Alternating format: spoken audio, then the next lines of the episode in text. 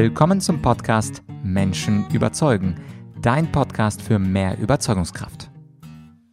Mein Name ist Vladyachenko und heute geht es mal wieder um das Thema Freiheit. Ohne Impfen keine Freiheit? Das fragen wir uns schon seit einigen Monaten. Es gibt ja die Aussage von Markus Söder vom Juli 2021, wo er gesagt hat, vollständige, unbeschwerte Freiheit gibt es nur mit Impfen. Ohne Impfen keine Freiheit. Jedenfalls nicht so in der Form, wie wir es uns vorstellen. Und heute gibt es einen Diskussionsteilnehmer bzw. einen Gast, der sagt, dass Grundrechte nicht an Bedingungen geknüpft werden können, auch wenn es legitim legitime Bedingungen sind, denn sonst sind wir ganz schnell auf der Ausfahrt zu einem stalinistischen Staat. Und das sage nicht ich, sondern das sagt der Wissenschaftsphilosoph Michael Esfeld. Er ist seit äh, ja, dem Jahr 2010 Mitglied der ehrwürdigen Leopoldina und er hat im Dezember 2020 mit einem offenen Brief die Forderung äh, der Leopoldina nach einer Verschärfung des Lockdowns als politischen Missbrauch der Wissenschaft kritisiert. Und damit ist er in die Medien gekommen. Dieser offene Brief wurde gedruckt. Bisher hat der Präsident der Leopoldina noch nicht auf seinen Brief reagiert, aber die Argumente von Herrn Esfeld sind absolut beachtenswert. Und ich bin sehr gespannt, ob du mit ihm einer Meinung gehst oder ob du sagst, nee, wenn der Zweck legitim ist, dann darf der Staat seine Bürger, ich sag mal, ganz sanft in die richtige Richtung drücken. Und jetzt genug meines Vorworts. Viel Spaß mit dem Interview mit Professor Michael Esfeld, Wissenschaftsphilosoph und freiheitlicher Denker. Ohne Impfung keine Freiheit, dürfen Grundrechte an ganz bestimmte Bedingungen geknüpft werden und darf der Staat seine Bürger erpressen, auch wenn er dazu einen legitimen Zweck angibt. Dazu spreche ich heute mit dem Wissenschaftsphilosophen Professor Michael Esfeld. Er ist nicht nur Professor, sondern seit 2010 auch Mitglied der ehrwürdigen Leopoldina und ich freue mich sehr, dass Sie, Herr Esfeld, Zeit gefunden haben für dieses Interview. Danke für die Einladung. Ja, also das mit der Freiheit und den Bedingungen für Freiheit, äh, das sieht ja momentan nicht ganz so gut aus für die freiheitlichen Bürger. Es gab ja bekanntermaßen Markus Söder, der hat gesagt, ich zitiere mal, was er gesagt hat, vollständige, unbeschwerte Freiheit gibt es nur mit Impfen. Ohne Impfen keine Freiheit. Und jetzt frage ich mich, warum ist es eigentlich gefährlich, die Freiheit, die Grundrechte an ganz bestimmte Bedingungen zu knüpfen? Weil es billig ist. Sie sind, wenn Sie die an Bedingungen knüpfen, haben Sie keine Grundrechte mehr. Also denken Sie an das DDR-Regime. Natürlich gab es Freiheiten. Sie hatten die Freiheit zu studieren und so weiter. Die Bedingung war für junge Leute wie Sie jetzt, Wehrdienst an der innerdeutschen Grenze zu leisten und gegebenenfalls auf Flüchtlinge zu schießen. Wenn sie dazu bereit waren, haben sie die Freiheiten bekommen, die sie haben wollen für ihr Leben. Genauso im, im Kommunismus, in jedem totalitären Regime, das zeichnet sich dadurch aus, dass eine zentrale Instanz meint, Bedingungen festsetzen zu können, unter denen die Freiheiten bestehen. Und wenn Herr Söder so etwas sagt, steht er in einer Linie mit den totalitären Regimen, die wir hatten. Das ist schlimm, aber das ist leider so. Mhm, mhm. Und ich glaube, diesen Punkt, den verstehen gar nicht alle, denn die Freiheiten, wie Sie auch äh, richtig gesagt haben, die gab es auch in meinem Geburtsland Sowjetunion. Man hatte ja die Freiheit für die kommunistische Partei, ob jetzt in der Ukraine, in Weißrussland oder äh, in, in Russland selber zu kandidieren. Das ist ja bedingte Freiheit, oder? Genau, wenn Sie Parteimitglied sind, also im Kommunismus oder im Nationalsozialismus, dann bekommen Sie Ihre Freiheiten. Mhm. Und sie haben auch Meinungsfreiheiten, wenn sie nämlich alles das sagen, was in dem Spektrum dessen ist, was Stalin oder Hitler erlauben. Und leider befinden wir uns mit den Dingen, die jetzt geschehen, auf dem Weg. Und der Zweck war immer legitim. Also mhm. es wurde immer ein legitimer Zweck vorgegeben. Natürlich muss man, musste man im Nationalsozialismus vorgehen gegen die jüdische Weltverschwörung, musste man im Kommunismus vorgehen gegen die kapitalistische Weltverschwörung. Das sind doch selbstverständlich legitime Ziele.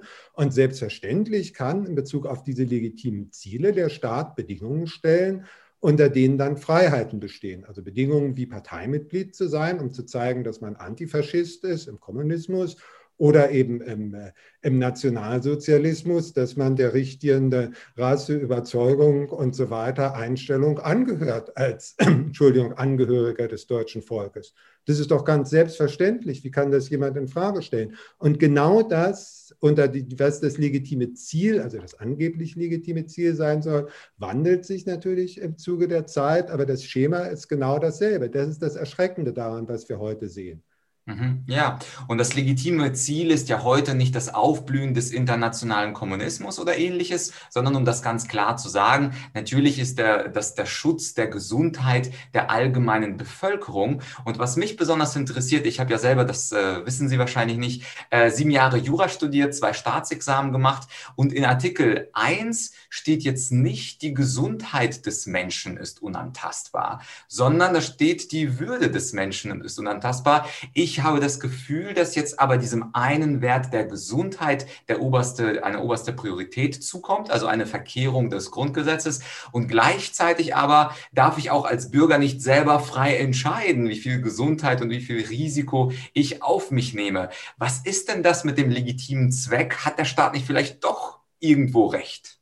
Naja, also wie ist das mit der Gesundheit? Da bin ich kein Experte, ich kann mir nur Statistiken ansehen und die Statistiken sind erstmal so, dass eine Impfung normalerweise erfolgt gegen eine Krankheit, die lebensbedrohlich ist. Und das ist sicherlich für Bevölkerungsteile der Fall.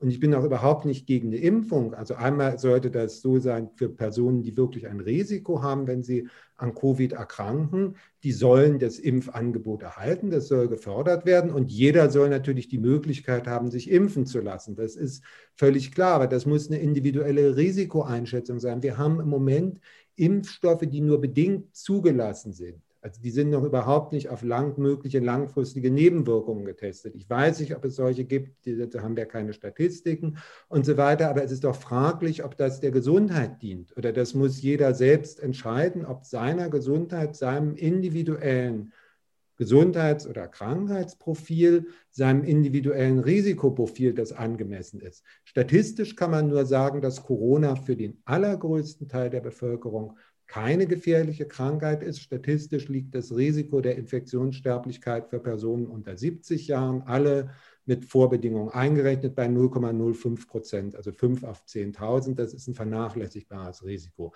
Das entspricht alltäglichen Risiken. Also von der statistischen Betrachtung her ist es völlig sinnlos, allen unter 70 eine Impfung zu empfehlen, sondern dann müsste sie denen empfehlen, also wirklich empfehlen oder nahelegen, die ein signifikantes Risiko haben, schwere Schäden durch Corona zu erleiden, ein statistisch signifikantes Risiko.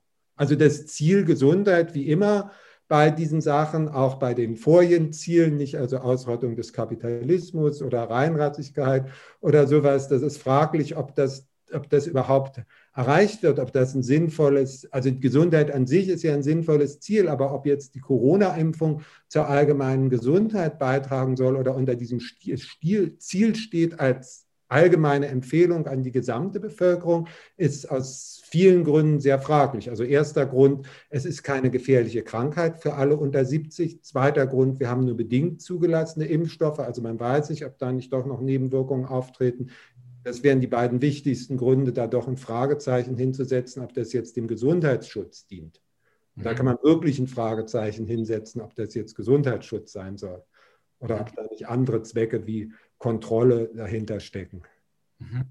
Jetzt äh, werden uns einige Zuschauer äh, zusehen und denken, aha, da unterhalten sich zwei Leute. Einer von ihnen auch ist so ein Professor und Wissenschaftsphilosoph und der malt da jetzt den Teufel an die Wand. Also das mit dieser Entwicklung, das schreiben Sie ja auch in Ihrem Buch und die Freiheit, was ich übrigens allen als Lektüre empfehle, sehr einfach geschrieben und äh, sehr, sehr interessante Thesen, die Sie da aufstellen, die, über die wir gleich auch sprechen werden. Aber viele Leute werden sagen, ja, ja gut, also es gibt ja doch diese kleinen Einschränkungen. Also der S-Welt, der denkt äh, über totalitäre Gesellschaft nach, über Willkürherrschaft. vergleicht es in gewisser Weise auch mit totalitären Diktaturen der Vergangenheit. Aber kommen Sie schon, Herr Esfeld, ein bisschen Maske aufsetzen in der U-Bahn und sich kurz testen lassen vor dem Flug äh, nach Mallorca und sich kurz testen nach dem Flug, beziehungsweise sich in Quarantäne begeben. Das sind doch gar nicht so große Maßnahmen. Und klar, es gibt da kleine Branchen, wie beispielsweise Restaurants oder vielleicht Hotels, die jetzt mehr gelitten haben. Aber ist doch kein Problem. Die haben immerhin Zuschüsse von der Regierung bekommen. Also die Einschnitte, die sind doch so klein. Warum vergleicht man das jetzt mit einer Diktatur? Ja, sind denn in der Diktatur die Einschnitte größer, wäre die Rückfrage. Denken Sie an den, sagen wir jetzt mal, den Beginn des nationalsozialistischen Regimes, die 1930er Jahre. Für die allermeisten Teil der Bevölkerung gab es einen Wirtschaftsaufschwung, es gab Arbeitsplätze, wenn auch Autobahnen und sowas gebaut wurden für Zwecke, die erst später offensichtlich wurden. Aber erstmal die Wirtschaftskrise, die die Weimarer Republik so erschüttert hatte, war weg. Es gab für den großen Teil der Bevölkerung keine Einschränkungen. Wenn es Wahlen gegeben hätte, die einigermaßen frei wären, hätte Hitler sie möglicherweise sogar gewonnen. Also es gab keine großen Proteste. Ja, und für kleine Randgruppen wie jetzt Kommunisten, Sozialdemokraten, Juden, äh, körperlich und geistig Behinderte, gab es halt Einschränkungen für kleine Randgruppen. Was, was soll man darüber reden? Genauso im Kommunismus ist es ja nicht so, auch im DDR-Regime ist es ja nicht so, dass die Leute verhungert wären oder irgendwie sich überhaupt nicht mehr bewegen konnten oder so. Also um, um normalem alltäglichen Leben nachzugehen, gab es jetzt auch keine so nennenswerten Einschränkungen, aber es war eine Diktatur. Und hier zeigen sich bei uns jetzt halt die Einschränkungen schon bei denen, die darunter leiden. Also jetzt Beispiel alte Menschen, deren Gesundheit ja angeblich geschützt werden soll und die wissen, dass sie nur noch wenig Lebenszeit haben. Für die ist es ja besonders einschränkend, wenn sie diese Lebenszeit nicht mehr frei gestalten können. Also ihnen verboten wird, ihre Angehörigen zu sehen, sie einsam sterben müssen und sowas, die Angehörigen sie nicht mehr ordentlich bestatten können, etc., nicht Abschied nehmen können. Das sind doch sehr gravierende Einschränkungen und jeder kann in eine Situation kommen, in der er von solchen, er oder sie von solchen gravierenden Einschränkungen betroffen ist. Jeder hat ältere Familienmitglieder etc., wo es gravierend sein kann. Also es ist nie so, dass es, dass es für alle immer gravierend ist. Also wenn wir jetzt vielleicht in einem System, wenn wir jetzt an Extremfälle denken, Bürgerkrieg oder Venezuela, wo es offenbar eine Hyperinflation gibt und, und grassierende Armut, aber das ist ja nicht unbedingt in der Diktatur der Fall. Der Punkt ist, dass willkürlich Einschränkungen festgesetzt werden, also die Grundrechte nicht mehr allgemein und bedingungslos gelten und natürlich bestimmte Bevölkerungsgruppen mehr darunter leiden als andere. Aber dann erfordert es die Solidarität auch derjenigen, für die die Einschränkungen nicht gravierend sind, gegen diese Einschränkungen zu protestieren, aus Solidarität mit denen, die unter den Einschränkungen leiden. Also Solidarität erfordert jetzt gerade gegen die Corona-Maßnahmen anzugehen. Mhm. Äh, das Stichwort Solidarität, das ist auch etwas, und äh, verzeihen Sie mir, wenn ich den Advocatus Diaboli äh, heute spiele, das ist ja gerade das Wort auch in der Bevölkerung, dass wir solidarisch sein müssen, damit wir die anderen Menschen eben nicht anstecken. Und es gibt ja nicht wenige junge Menschen. Heute war ich erst durch München spazieren, die also im Freien, wenn sie 15 oder 20 Jahre alt sind, selber dann im Freien eine Maske tragen, obwohl neben ihnen jetzt niemand ist oder sie liegen irgendwo im englischen Garten herum. Und das Argument oder die Denkweise ist ja, ich als junger Mensch, ich habe verstanden, ich habe jetzt wahrscheinlich keine große Gefahr durch Corona. Wahrscheinlich ist es für mich eher eine leichtere Entwicklung wie bei einer Grippe. Aber ich sollte ja trotzdem allen diesen Maßnahmen aus Solidarität folgen, weil andere Menschen mit Vorerkrankungen, was ich nicht sehen kann, und andere Menschen über 70, die ich möglicherweise auch anstecken kann, weil diese in Gefahr sind durch mich. Und was würden Sie so einem, ich sag mal, dem Sven, der gerade in einer Maske durch den englischen Garten geht, um 19 Uhr, wo jetzt nicht so viele Menschen Menschen da sind. Was würden Sie diesem Sven eigentlich sagen? Ja, erstmal würde ich ihm das Recht einräumen, mit einer Maske rumzulaufen. Das kann ja jeder freiwillig machen. Und wenn er meint, dass er dadurch andere schützt, soll er das tun. Und wir werden es ja dann sehen. Wir sehen es ja an Ergebnissen, wenn viele das tun, ob es, ob es etwas bringt oder nicht. Und wenn ich jetzt persönlich ihn näher kennen würde, würde ich ihn fragen, ob er einen Führerschein und ein Auto hat. Und wenn er das hat, würde ich ihm dringend dazu raten, das abzuschaffen. Weil mit jeder Autofahrt, die er unternimmt, gefährdet er potenziell Radfahrer, Fußgänger etc. Also es ist dringend abzuraten, dass er weiterhin Auto fährt. Weil das Risiko, dass er mit, einem, mit durch sein Autofahren jemand zu Schaden kommt, ist ungefähr gleich dem Risiko statistisch gesehen, dass wenn er ohne Maske im englischen Garten rumläuft, er jemanden gefährdet. Natürlich gibt es Situationen, wo man wirklich, wo man aufpassen muss. Also wenn Sie selbst Symptome, also Symptome haben, dann können Sie andere anstecken und dann bleiben Sie bitte zu Hause und passen Ihr Verhalten an. Das ist selbstverständlich. Also niemand darf absichtlich andere anstecken und muss sein Verhalten entsprechend anpassen. Aber wenn er symptomlos ist, also keinerlei Grund hat, anzunehmen, dass er eine ansteckende Krankheit hat, dann nicht, weil die Einschränkungen ja auch Kosten haben. Und wenn man das überträgt, es kann ja nicht nur um Corona gehen, man einfach das Risiko vergleicht, dürfte er nur noch sehr wenig tun. Also beispielsweise könnte er nicht mehr Auto fahren, also sich überhaupt nicht mehr frei bewegen, etc. Also muss man irgendwie schauen, wo statistisch signifikante Risiken sind und wie man die reduzieren kann, so dass man trotzdem noch in irgendeiner Weise sein Leben gestalten kann. Also die mhm. meisten Unfälle passieren bekanntlich zu Hause. Also dass jemand in der Badewanne ausrutscht, aufs Genick fällt und, und zu Tode kommt und sowas. Also selbst zu Hause zu bleiben, senkt das Risiko nicht auf Null. Also man muss schauen, wo Situationen sind, in denen signifikantes Risiko besteht. Also in ein Altersheim sollte niemand einfach so reingehen, auch wenn alle geimpft sind, weil man nicht weiß, ob es nicht doch ein Ansteckungsrisiko gibt. Aber im englischen Garten kann man problemlos spazieren gehen.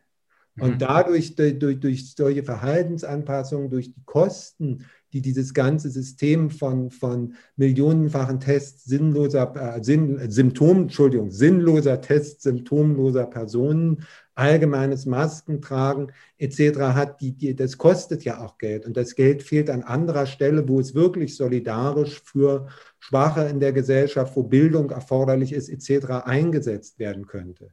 Mhm. Also man muss sich immer darüber im Klaren sein, dass wir nie in einer idealen Situation leben. Wir leben immer in Situationen, wo Güter knapp sind und wo man sich überlegen muss, wie man mit seinem Verhalten den, den besten, den größtmöglichen Nutzen stiftet und was die jeweiligen Kosten sind. Also jetzt, jetzt nicht auf die einzelne Person bezogen, aber auf die ganze Gesellschaft bezogen, Millionen für Masken, für Tests von Personen ohne Symptome rauszuschmeißen, für Impfung für, für Krankheiten, die nicht gefährlich sind für die betroffenen Personen etc., heißt, dass das Geld an anderer Stelle fehlt, wo es sinnvoller eingesetzt werden könnte. Mhm. Jetzt könnten Sie mir vielleicht bei so einem geistigen Problem helfen. Und zwar gucke ich jeden Abend oder fast jeden Abend die Tagesschau und es hieß lange Zeit, wir brauchen einen Impfstoff, um diese Risikogruppen zu schützen. Das hatte ich dann auch verstanden, weil diese Risikogruppen über 70 und natürlich auch mit Vorerkrankungen geschützt werden sollten. Dann haben wir alle auf diesen Impfstoff gewartet, haben uns gefreut, dass es ihn gibt. Und dann hat die Bundesregierung auch in ihrer eigenen Logik diese Risikogruppen priorisiert als Priorität Nummer eins. Völlig richtig. Da habe ich gedacht, das klingt doch jetzt logisch. Also das ist ja. plausibel, was die Bundesregierung ja. jetzt macht. Und jetzt hat die Bundesregierung alle Risikogruppen und Menschen mit äh, Wunsch über 60 oder über 70 geimpft. Und dann frage ich mich, okay, jetzt haben alle das Impfangebot bekommen, mittlerweile wird das ja freigestellt, müssten dann nicht in der Logik der Bundesregierung dann die ganzen Lockdowns aufhören, weil wir haben ja das, die, die wir schützen sollten, bei denen statistisch eine Gefahr besteht, die haben wir doch jetzt durch die Impfung geschützt. Also da bin ich ganz ratlos, Herr Esfeld, warum sind die Lockdowns dann immer noch da? Ja, da müssen Sie die fragen. Also Lockdowns haben wir ja nicht mehr, aber wir haben weiterhin noch Zwangsmaßnahmen wie, wie Testpflichten, Maskentragenpflichten, Quarantäne gegebenenfalls, wenn man aus bestimmten Ländern kommt, etc. Da müssen Sie die fragen, die das machen, weil wenn die Impfung wirksam ist und keine, nie eine Impfung ist nie zu 100 Prozent wirksam, man kann Risiken nie auf Null reduzieren, ist genau das eingetreten, was eintreten sollte. Aber das passt in das Handlungsschema leider der Bundesregierung, dass bestimmte Zusagen gemacht werden oder in den Raum gestellt werden und dann nicht eingehalten werden.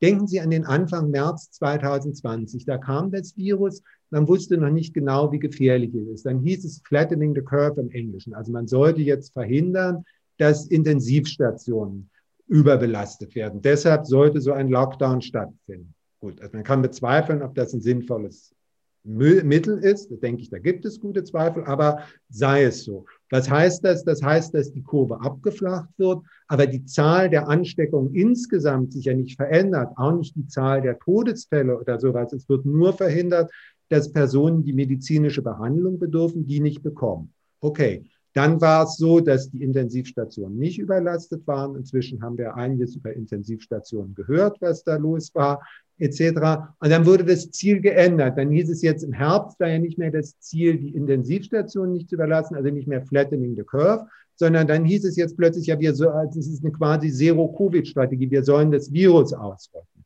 Und eine Impfkampagne für alle dient ja auch dem Ziel, das Virus auszurotten.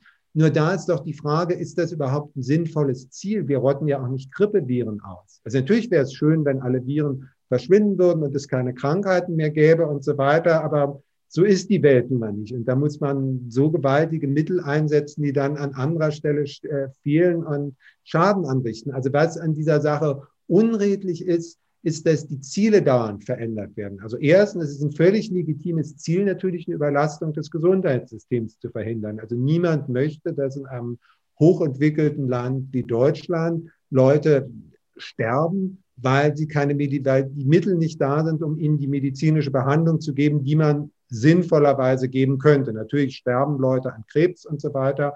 Und die Krebsmedikamente, die das Leben verlängern könnten, sind zu teuer. Und da sagt man ab einer gewissen Schwelle, also in den USA sind es so 50.000 Dollar. Ich weiß jetzt nicht, wie viel Euro das sind, aber irgendwann ist es so, die Allgemeinheit, also die Krankenkassen zahlen die Behandlung nicht, die Medikamente werden nicht entwickelt, weil das zu teuer wäre für die Gesellschaft. Also das muss man auch berücksichtigt in Betracht ziehen, dass es nicht, unbegrenzt geht. Aber erstmal ist das Ziel zu verhindern, dass Leute, die die behandelt werden könnten, keine Behandlung bekommen, völlig legitim. Aber dann wandelte sich das, als das Problem mit den Intensivstationen gelöst war. Und da ist die Antwort natürlich dann drauf, also baut die Kapazitäten aus, baut die Kapazitäten aus, schränkt sie nicht ein, damit wir damit fertig werden, würde plötzlich ab dem Herbst ein ganz anderes Ziel daraus. So eine Sache, das Virus darf jetzt, es darf sich niemand mehr infizieren, was ja eigentlich für die allermeisten Leute unproblematisch ist, eine Infektion. Also das, da würden denen die Ziele verschoben. Jetzt haben wir wieder genau dasselbe. Da hieß es ja, okay, natürlich brauchen wir einen Impfstoff, das ist ganz wichtig, damit die Risikogruppen geschützt sind. Jetzt ist der Impfstoff da. Die Risikogruppen, also die Personen, die es wollen, das ist natürlich immer eine individuelle Entscheidung, sich impfen zu lassen oder nicht. Und auch für Ältere in den Risikogruppen muss man das respektieren, was, die, was, was deren Entscheidung ist. Aber das ist da, das Ziel ist erreicht, also könnten alle Lockerungen verschwinden, äh, alle Maßnahmen verschwinden und vollständig geöffnet werden. Und in vielen Gliedstaaten der USA ist übrigens seit Monaten vollständig geöffnet und es ist kein Problem. Also Beispiel Florida mit einer, mit einer alten Bevölkerung, also viele Rentner gehen in die Sonne von Florida, nicht ist seit, seit Monaten, seit letzten Herbst alles geöffnet. Die Rentner, die es wollen, sind, sind geimpft und, und sonst geht das Leben normal weiter. Und es gibt soweit ich weiß, noch bestimmte Einschränkungen für Großveranstaltungen. Das ist ja sinnvoll, also dass man bei Großveranstaltungen schaut, weil da ist wieder genau dasselbe Problem. Wenn es plötzlich, also auf einen Schlag, eine große Anzahl von Infektionen geben würde, dann könnte das ein Problem für das Gesundheitssystem sein. Also das Ziel ist vollkommen legitim, dass man dass man sagt, das Gesundheitssystem hat nur begrenzte Möglichkeiten. Und wenn wir etwas tun können, ohne jetzt allzu großen Schaden, sonstigen Schaden anzurichten, dass wir, das, dass wir Überlastung des Gesundheitssystems verhindern, ist es völlig in Ordnung. Nur wir sind zwischen ja bei ganz anderen Zielen. Mhm. Ja, leider. Und höchstwahrscheinlich werden wir in drei Monaten ein neues Ziel von der Bundesregierung bekommen. Aber nochmal Stichwort Lockdown. Welche Bundesregierung wir da haben. Oder was dann?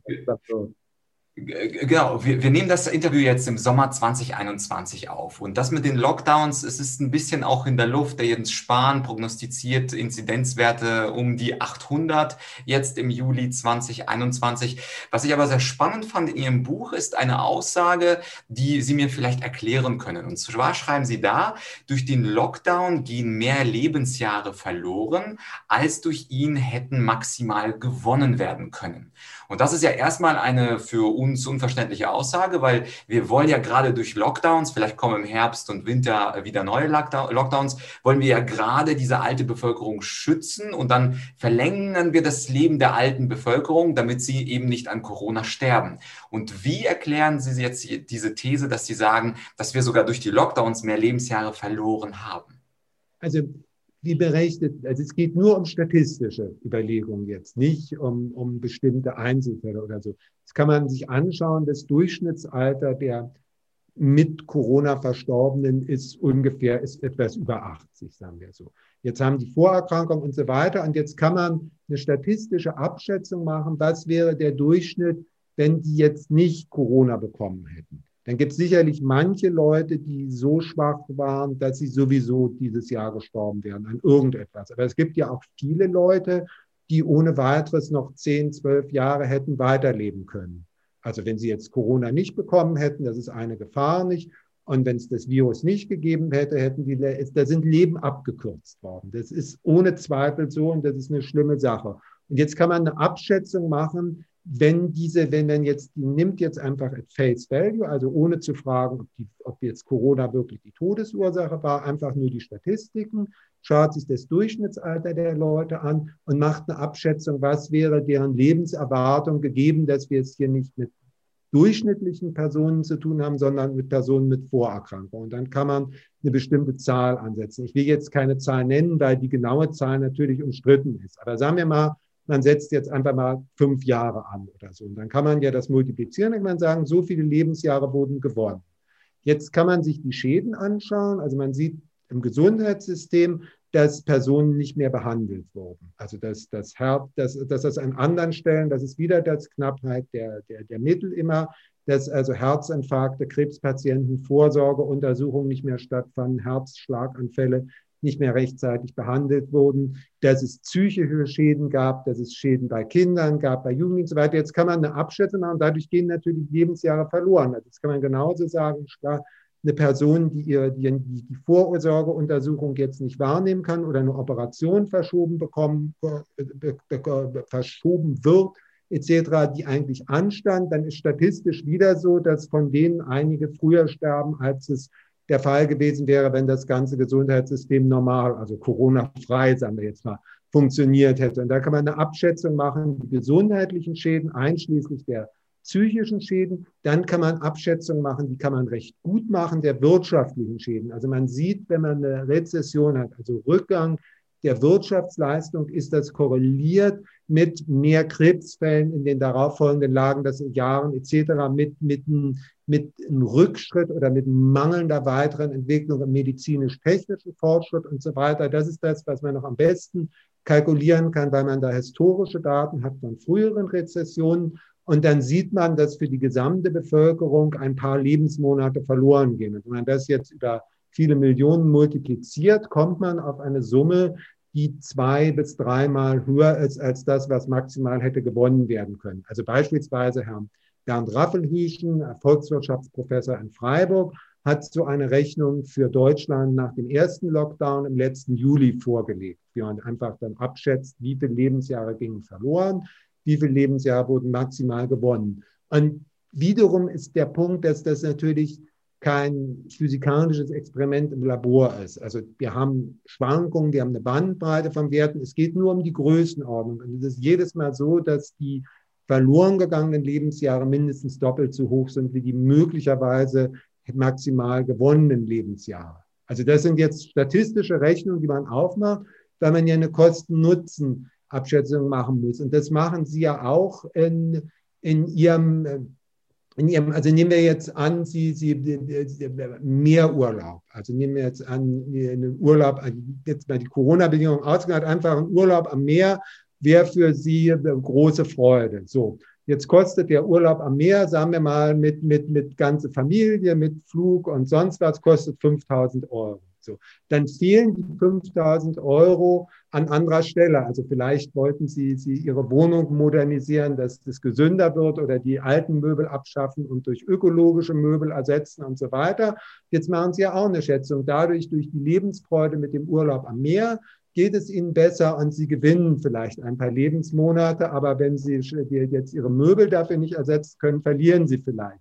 Also man kann auch im individuellen Bereich macht man ja solche Abschätzungen, tut mir das wirklich gut oder schadet mir das? Und man weiß es auch nicht immer, man weiß es häufig erst im Nachhinein, wenn man Fehler gemacht hat. Und das Ganze kann man jetzt gesamtgesellschaftlich auch machen. Und der zweite Punkt, der eigentlich wichtiger ist, dass hier wird unterstellt, dass der Lockdown wirklich Lebensjahre gerettet hat. Und das habe ich auch lange angenommen nach dem ersten Lockdown. Natürlich hat er Lebensjahre gerettet. Und die Frage ist nur, ob es unter Kosten, also es gibt die Grundrechtsfrage, aber wenn wir jetzt von der Grundrechtsfrage mal absehen, ist die, ist die Frage Kosten-Nutzen-Analyse und da ist klar, dass es schädlich war. Inzwischen haben wir Studien, weil wir Länder vergleichen können, die nie Lockdowns gemacht haben oder viel weniger gemacht haben, wie einige Gliedstaaten in den USA oder Schweden. Und wenn die Lockdown-Strategie erfolgreich ist, müsste es ja in diesen Ländern mehr Todesfälle oder eine Übersterblichkeit geben oder so. Oder anders gesagt, wieder ein statistisches Experiment. Ich lege Ihnen jetzt eine Liste vor, wo angegeben wird, die, die, die, die, also die Krankenhauseinweisung und die Todesfälle pro 100.000 Einwohnern. Und ich sage nicht, welches Land es ist. Und Sie sollen mir jetzt diese Länder anordnen, danach nach scharfen Lockdown, wenig Lockdown, vielleicht gar kein Lockdown. Also dies Ordnen in der Größe des Lockdowns in Abhängigkeit der Todesfälle pro eine Million Einwohner. Können Sie nicht. Es besteht keine Korrelation. Also das finde ich ist noch die viel wichtigere Sache, dadurch, dass nicht alle Länder, Gott sei Dank nicht alle Länder dasselbe gemacht haben, was versucht wurde, ihnen, ihnen aufzuerlegen, sondern doch einige aus der Reihe getanzt sind. Auch das Land, in dem ich lebe, die Schweiz, ist zum Teil aus der Reihe getanzt. Nicht? Da müsste es ja in diesen Ländern unter vergleichbaren Umständen, also wirtschaftlich gut entwickelte Länder etc., schlimmer aussehen, aber tut es nicht. Also sie haben keinen statistischen Nachweis, dass der Lockdown überhaupt etwas genutzt hat. Ja, und das ist natürlich eine Information, die theoretisch in den Medien kursieren sollte. Stichwort kritische äh, Journalisten und kritische Berichterstattung. Dann tatsächlich ist es ja so, Stichwort North Dakota, South Dakota genau, haben Sie ein Buch äh, gebracht. Das sind zwei US-Staaten, die super in der Nähe sind, die vergleichbar sind, was die Population anbetrifft. Und da gibt es eben gar keine signifikanten. Genau, das sind so die Beispiele, weil die USA kann man gut heranziehen. Denn das, also es ist ja auf bundesstaatlicher Ebene ist ja das politische System das gleiche, das Gesundheitssystem ist weitgehend das gleiche, die Bevölkerung ist unterschiedlich zusammengesetzt. Aber wenn man jetzt so nimmt wie Florida, Kalifornien, zwei Küstenstaaten, warmes Klima, in dem einen Staat Kalifornien sind eher mehr Arme, in dem Florida sind eher mehr Alte und so weiter. Also da hat man zwei Faktoren, die, die, die, aber das gleicht sich aus nicht. Also unter der ärmeren Bevölkerung ist natürlich das Gesundheitsvorsorge schlechter, bei der älteren Bevölkerung das Risiko höher. Da müsste man Unterschiede sehen, die sieht man nicht. North South Dakota liegen nebeneinander und da müsste man, ah, South Dakota hat nie etwas unternommen. Da müsste man irgendwie statistisch signifikante Unterschiede sehen und die sieht man nicht. Mhm. Also wenn wir gar nicht, nicht gar nichts, aber wenn wir einfach dabei geblieben wären, was man, wie man früher Pandemien bekämpft hat, rein medizinisch, wären wir genauso schlecht oder gut da durchgekommen. Der Lockdown und diese staatlichen Zwangsmaßnahmen, Grundrechtseinschränkungen haben nur Schäden angerichtet. Und jetzt kommen wir zu unserem letzten Themenfeld. Die staatlichen Maßnahmen haben die Schäden angerichtet, aber gleichzeitig wurde auch die Wissenschaft dafür benutzt. Da sind sie ja 2010 in die Leopoldina gekommen, eine der anerkanntesten wissenschaftlichen Institutionen. Und plötzlich im Jahr, also im Winter 2020, wo dann wir kurz vor harten Maßnahmen standen, da wurde eine Stellungnahme von der Leopoldina, also von, von ihrer Akademie durch den Präsidenten ausgegeben. Das haben sie kritisiert formuliert in einem Brief, der ist auch in diesem Buch Und die Freiheit abgedruckt. Und anschließend äh, hat man aber leider keine weitere Stellungnahme gehört, wo das zurückgenommen äh, würde, sondern eher wurde die Wissenschaft, das sagen sie in dem Buch, missbraucht, indem man das als monolithischen Block dargestellt hat. Also man hat gesagt, das ist die Stellungnahme der Leopoldina, wobei aber die Virologen unter sich und auch andere Wissenschaftler durchaus nicht dieser Konsensmeinung waren. Und meine Frage oder erste Frage zu diesem Thesenblock wäre, hat der Präsident der Leopoldina denn zwischenzeitlich, ist ja schon sieben Monate oder so her, äh, hat er reagiert und wie äh, ist die Leopoldina heute aufgestellt? Also Herr Haug hat auf meinen Brief nicht geantwortet, aber das muss er ja auch nicht. Also die Freiheit, jeder kann antworten oder nicht antworten. Ich denke, dass diese Stellungnahme überhaupt nicht mit den Prinzipien der Leopoldina, wo es um Aufklärung der Gesellschaft, Menschenrechte geht, übereinstimmt. Deshalb habe ich gefordert, dass sie zurückgenommen wird. Aber natürlich habe ich nicht erwartet, dass auf den Brief hin die Stellungnahme zurück, also das ist meine Position, die sollte zurückgenommen werden, weil sie den Prinzipien der Leopoldina widerspricht. Aber was ich mir doch gewünscht hätte, wäre, dass eine Diskussion in Gang kommt. Also es gibt Leute, die Mitglieder dieser Arbeitsgruppe, die bis heute denken, dass das richtig war. Und es gibt andere Wissenschaftler innerhalb und außerhalb der Leopoldina, die denken, dass es aus vielen Gründen falsch ist, was da geschieht. Und dann wäre eigentlich die Leopoldina ein Forum, innerhalb dessen eine Diskussion darüber stattfinden könnte. Es gibt es die, aber es gibt die Diskussion, Entschuldigung, wenn ich das so sage, im stalinistischen Stil. Also es werden immer die Leute angehört oder auf ein Podium gesetzt, die alle dasselbe sagen. Es gibt die Divers Diversität, aber in einer völlig falschen Weise. Also wenn Sie schauen, wer an dieser Stellungnahme mitgewirkt hat, ist es soweit paritätisch aus, aus Wissenschaftlerinnen und Wissenschaftlern zusammengesetzt. Es sind viele Fächer darin, es sind viele Fächer darin vertreten, auch Fächer, die sehr weit weg von der Medizin liegen. Das finde ich ist eine sehr gute Sache, aber dadurch wird sie ja nicht breit abgestützt. Das Problem ist, dass alle die Leute, die da drin sitzen, dasselbe sagen. Und Diversität müsste ja zunächst mal heißen, dass man verschiedene Stelle, verschiedene Standpunkte hat und die austauscht. Das macht Wissenschaft aus, Argumente auszutauschen. Und das Ganze, das kommt mir so vor, wie die Parlamente eben Entschuldigung, wenn ich das so sage, im Ostblock nicht, die waren ja viel fortschrittlicher als im Westen, weil die waren von Anfang an immer, also die Volkskammer der DDR war paritätisch aus, aus Frauen und Männern zusammengesetzt. Es waren Bauern, Handwerker, alle gesellschaftlichen Gruppen da drin. Es gab sogar die Parteien, die Blockparteien, sogar bis hin zu einer national, nationalen Partei nicht, also sowas, also was jetzt bei einer Partei, die noch rechts stand von der DDR, CDU, war doch alles in Ordnung. Wo war das Problem? Ja, die sagten alle dasselbe oder es kamen nur Leute rein, die das sagten. Und, und so kann Wissenschaft nicht laufen. Also Akademien sind ja dazu da, die wissenschaftliche Debatte zu fördern. Und in dem Fall gibt es offensichtlich eine Debatte. Und es gibt auch einen ganz einfachen Grund, weshalb eine Debatte da ist. Und der, der liegt darin, dass bis 2019 von der Weltgesundheitsorganisation empfohlen, auch in den offiziellen Papieren, es Stand der Wissenschaft war, dass man Pandemien rein medizinisch bekämpft. Und die Modelle, die dort durchgespielt wurden, waren viel schlimmere Pandemien, also welche mit, mit 1% Infektionssterblichkeit. Und heute sind wir weltweit bei ungefähr 0,15 Prozent und in den West, einschließlich der asiatischen Länder, in westlichen Ländern, Deutschland, haben wir eine Infektionssterblichkeit 0,3 bis 0,4 Prozent, also viel weniger als die Pandemie, die da durchgespielt wurde.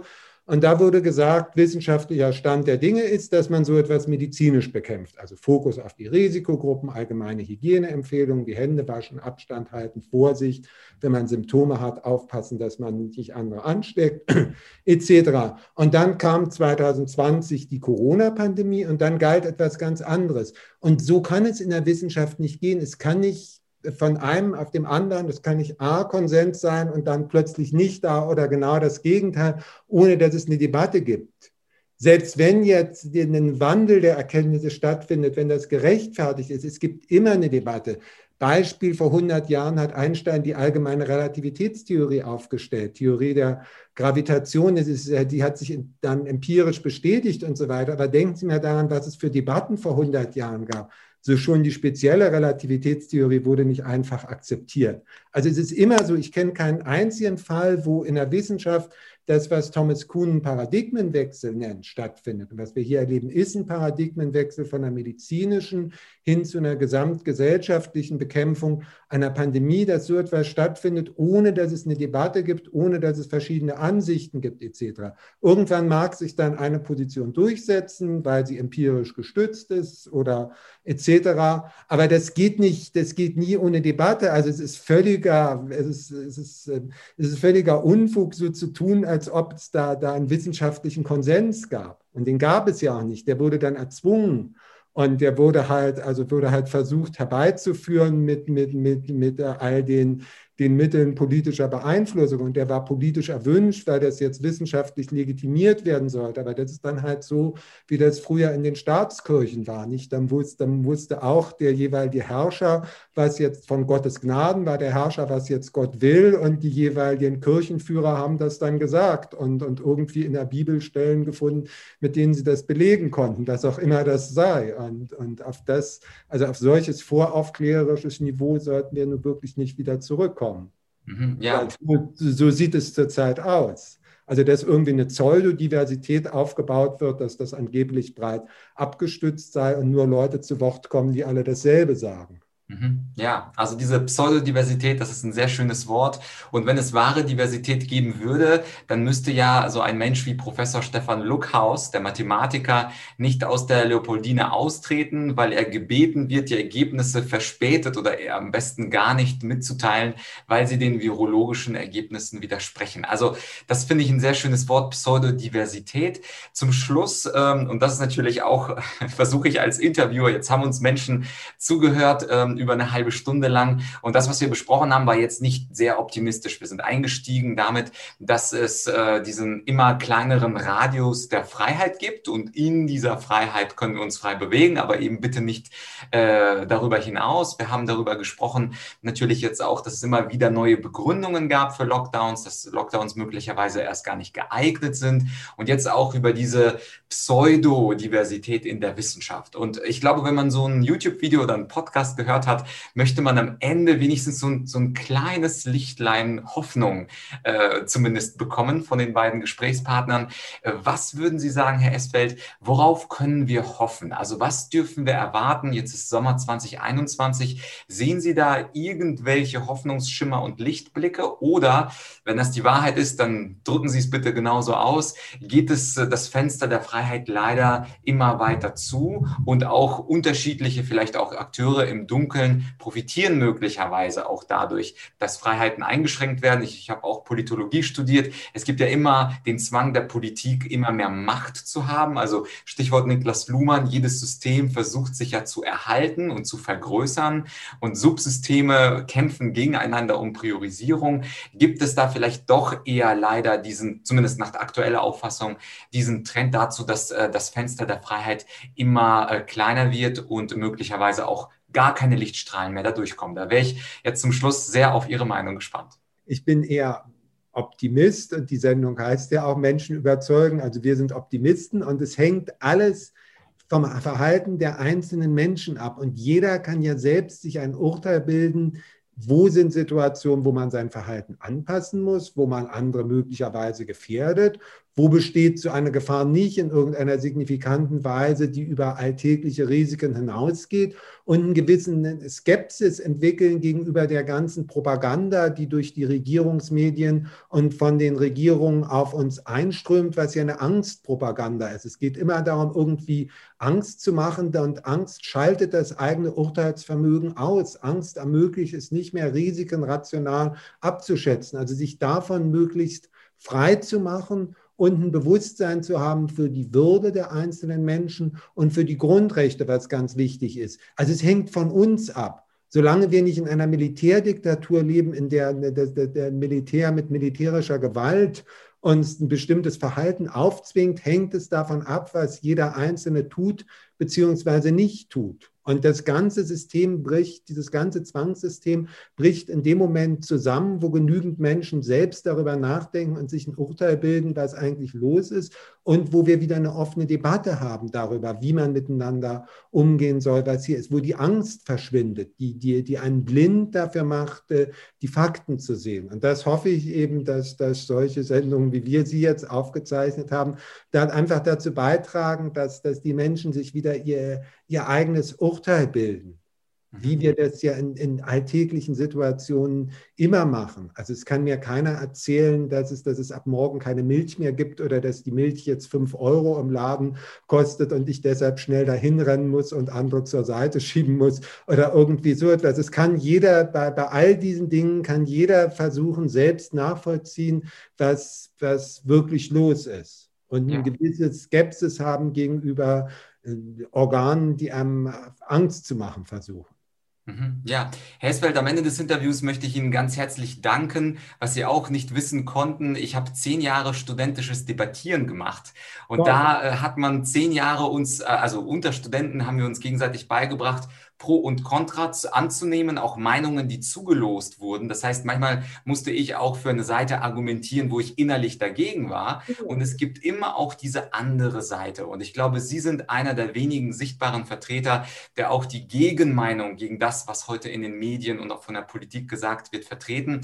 Und dafür möchte ich Ihnen herzlich danken. Im Namen des kritischen Denkens, wenn ich das so sagen darf, möchte ich mich bei Ihnen bedanken, dass Sie Ihre Ansichten öffentlich vertreten, dass Sie, viele Menschen sind, glaube ich, auch kritisch, aber eben gehen sie nicht an die Öffentlichkeit. Aber um diese kritische Masse zu erreichen und einen gewissen Diskurs anzustoßen, braucht es mehr als nur zwei, zwölf oder 22 Menschen in Deutschland. Und da möchte ich Ihnen herzlich danken, dass Sie das nicht nur tun, also nicht nur Positionen vertreten, sondern, und das ist, glaube ich, uns allen klar geworden, das auch argumentativ tun und nicht einfach nur Thesen raushauen, sondern diese auch mit Begründungen belegen. Das war mir ein großes Vergnügen, Herr Esfeld, und ich möchte Ihnen nochmal ganz herzlich danken für Ihren Einsatz und für dieses Interview.